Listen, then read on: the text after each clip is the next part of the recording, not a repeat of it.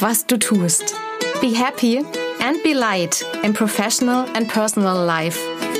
Ich bin Janina Pernsoth und ich freue mich, dass du dir meinen Podcast anhörst. Und was mache ich jetzt? Alltag im Beschäftigungswahn. Gestern Abend habe ich mich mit einer angehenden Führungskraft unterhalten und mich an dieses Thema erinnert, den Beschäftigungswahn. Einigen von euch mag er fremd sein, andere kennen ihn wahrscheinlich allzu gut. Hohes Leistungsniveau und nicht abschalten können.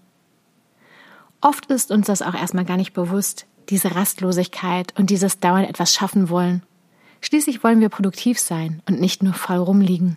Ich kenne den Beschäftigungswahn aus einigen Phasen meines Lebens. Zum Beispiel als angestellte Unternehmensberaterin, wenn die Woche oft krass unterteilt war in erstens Arbeitswoche und zweitens Wochenende. Wenn du die ganze Zeit während der Woche verreist bist, oft von montags ziemlich früh und du erst freitags nachmittags oder abends nach Hause kommst, versuchst du in das bisschen Privatleben einiges reinzustopfen. Ich erinnere mich noch daran, als ich gerade angefangen hatte. Da lag ich freitags abends für ein Nickerchen erschöpft im Bett, wollte so viel machen, Freunde sehen, meinen damaligen Freund, und eigentlich war ich nur müde und wollte meine Ruhe. Die habe ich mir da oft nicht gegönnt. Oder auch zu Beginn meiner Selbstständigkeit.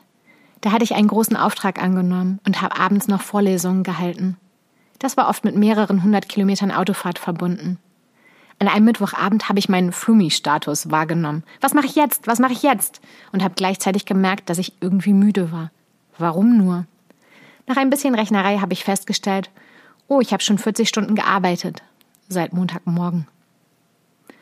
Ohne darauf zu achten, machen wir vielleicht einfach weiter, fühlen uns produktiv oder sind vielleicht auch ein bisschen unzufrieden, wenn wir langsamer sind als erwartet. Wie kannst du Signale erkennen? Du findest bestimmt irgendwelche Signale heraus, die dir helfen zu erkennen, dass du auf zu hoher Taktung läufst. Ich erwische mich manchmal dabei, dass ich hektisch auf meinem Smartphone hin und her tippe und Apps mehrfach hintereinander aufrufe, zum Beispiel Social Media. Das ist bei mir oft ein Zeichen für diese Rastlosigkeit, beziehungsweise dass ich gerade im Beschäftigungswahn bin. Weitere mögliche Zeichen können sein, du kannst nicht still sitzen. Die Vorstellung, eine halbe Stunde offline irgendwo am See zu sitzen und aufs Wasser zu gucken, bereitet dir Unbehagen. Du bist ein bisschen stolz drauf, dass du so viel produktiver bist als alle anderen und nicht so faul. Wenn du ins Bett gehst, wünschst du dir, dass schon der nächste Morgen ist, damit du weitermachen kannst ist ja noch so viel zu tun. Wenn du im Bett liegst, zählst du keine Schäfchen, sondern schreibst imaginäre To-Do-Listen. Oder, oh je, du greifst dir immer wieder dein Handy, um tatsächlich To-Dos aufzuschreiben. Das andere Extrem, du willst dich nur kurz hinsetzen oder ferngucken und zack, bist du eingeschlafen. Wie kannst du mit deinem Beschäftigungswahn umgehen? Wie bei den meisten Themen, die ich hier anspreche, ist es auch beim Rastlossein wichtig, dass dir das erstmal bewusst wird. Vielleicht hast du dich in meinen Beispielen irgendwo wiedererkannt. Ich beschreibe das gern so. Wenn wir auf einer Art hohen Leistungstaktung sind, dann kommen wir da nur ganz schwer runter. Von da direkt in Ruhe zu kommen, bedarf einer hohen Disziplin bzw. einem großen Wunsch, diese Taktung zu verlassen. Teilweise sind unsere Jobs so gestaltet, dass wir auf hohem Empfang von Infos und auf fast maschinenartigem Leistungsniveau laufen. Teilweise haben wir uns das aber auch selbst angewöhnt, zum Beispiel indem wir bewusst dauernd Nachrichten und Impulse von außen empfangen. Kann ich nicht einfach so weitermachen? Wir sind halt keine Maschinen. Das ignorieren wir gern erstmal und tun so, als ob wir uns einfach einen neuen Körper kaufen können. Irgendwie geht's halt erstmal so weiter, wenn wir unserem Körper keine Ruhe gönnen, beim einen länger als beim anderen.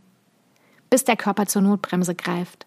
Burnout, Depression, absolutes Ausgenocktsein, bis hin zu chronischen Erkrankungen oder anderen Arten, wie unser Körper dann doch mal deutlicher wird. Ich habe schon viele Kunden kennengelernt, die danach angefangen haben, sich deutlich mehr mit sich und ihrem Körper auseinanderzusetzen. Genauso habe ich aber zum Beispiel im Unternehmenskontext schon häufig solche Gespräche geführt. Nein, es ist nicht normal, wenn Sie von der Arbeit nach Hause kommen und erstmal drei Stunden schlafen müssen. Genauso wenig wie Stresszittern von Armen und Beinen oder immer wieder aufzuwachen, nicht ausnahmsweise, sondern jede Nacht, weil Jobthemen so stressen. Das wäre natürlich Worst Case, wenn es bei dir schon so weit ist. Und manchmal ist es auch schon zu spät, damit anzufangen, dich jetzt um dich zu kümmern und jetzt zum Beispiel deinen inneren Beat herauszufinden und auf dich zu hören. Manchmal ist es dann einfach so weit, dass erstmal ein Arztbesuch fällig wäre. Also, um nochmal zur Frage zurückzukommen. Ja, klar kannst du so weitermachen, ist nicht verboten. Aber ähm, rauszufinden, wie es dir geht, was du wirklich willst und deinen inneren Beat herauszufinden, während du wie eine Maschine leistest, ist nicht wahrscheinlich. Vielleicht möchtest du es aber auch ändern. Ich wünsche dir viel Spaß beim Herausfinden. Be happy and be light, deine Janina. PS, hast du weitere Fragen zum Thema? Anmerkungen? Ideen? Schreib mir gern. Vielleicht nehme ich das dann sogar noch in mein Buch auf, das ich gerade schreibe. Fühl deinen inneren Beat.